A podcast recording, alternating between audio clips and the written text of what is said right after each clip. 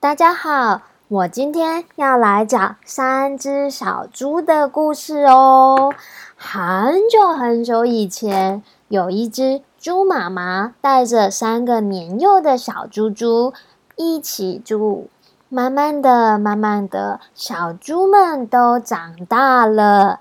因为家里的小屋子很小又很挤。所以，猪妈妈决定要让三个孩子都外出独立，自己过生活。猪妈妈就叫了三个孩子来到面前，对他们说：“小猪猪们，你们已经长大了，所以从现在开始，你们要自己到外面。”去盖属于你们自己的房子哦！你们要该为自己的生活自己负责任了。猪小孩们听完以后，点点头，就跟妈妈挥挥手说拜拜了。他们到外面开始寻找自己的房子要用什么材料，跟住在什么地方，要开始准备各自的生活喽。就从。年纪最大的猪大哥，他啊找到了地方，也只用了一天的时间，就用稻草把房子给盖好了，盖了一个稻草屋。猪二哥啊，收集了很多很多的树枝，他啊找到一个地方，用了两天的时间，把木屋给盖好了。年纪啊最小的猪小弟，他决定要用砖头来盖他的房子。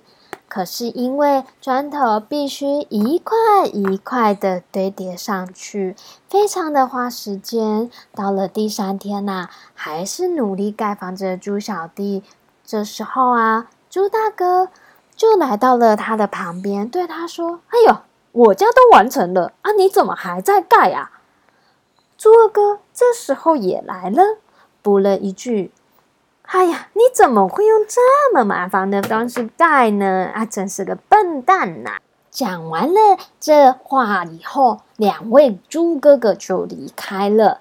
那听完两位哥哥们的嘲讽之后啊，猪小弟都没有放在心上，他只一心想着：“我啊，一定要盖一间很坚固的房子来住。”我一定要努力的完成它。他一面奋力的堆着砖头，很努力，很努力。终于啊，在第四天完成了砖头盖的房子喽。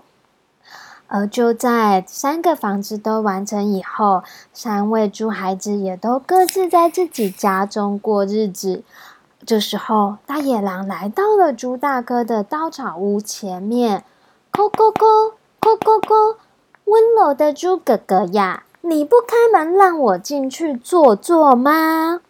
猪大哥隔着门回应说：“才不要嘞，我才不会开门让你进来的。”被拒绝的大野狼很生气，哼，这样的房子就等着我把它吹走吧。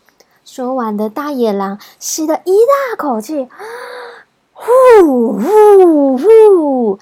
稻草屋啊，就被大野狼给吹倒了。大野狼一个箭步，咻，就把猪大哥咕噜咕吃到肚子里面去了。接着啊，大野狼来到了猪二哥的木屋门前来，咕咕咕，咕咕咕，可爱的猪二哥啊，啊，你不开门让我进去坐坐吗？猪二哥一样隔着门回着大野狼说：“我才不要嘞！我绝对不会开门的。”大野狼一怒之下，一样吸了好大一口气，用力朝着木屋吹气，呼呼呼，木屋也被吹倒了。大野狼一样一个上前，猪二哥就被轰一口吃到肚子里面去啦。最后。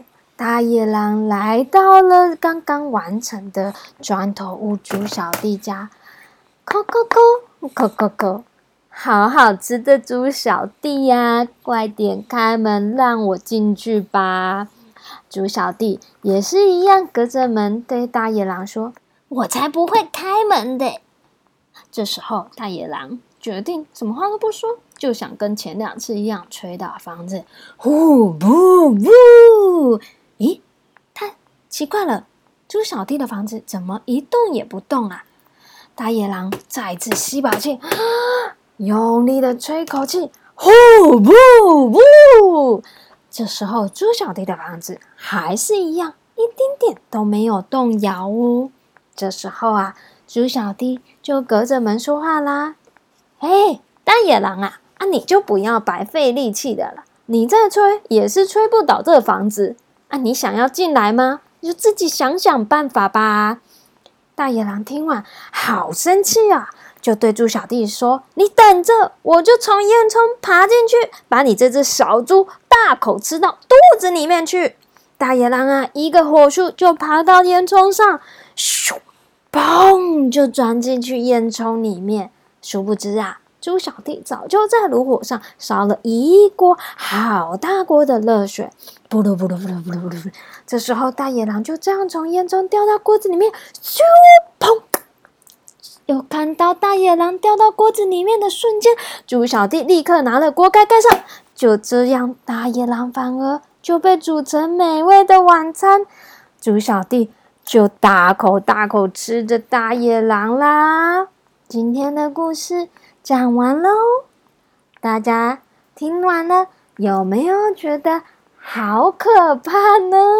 好啦，那我们下次再见喽，拜拜。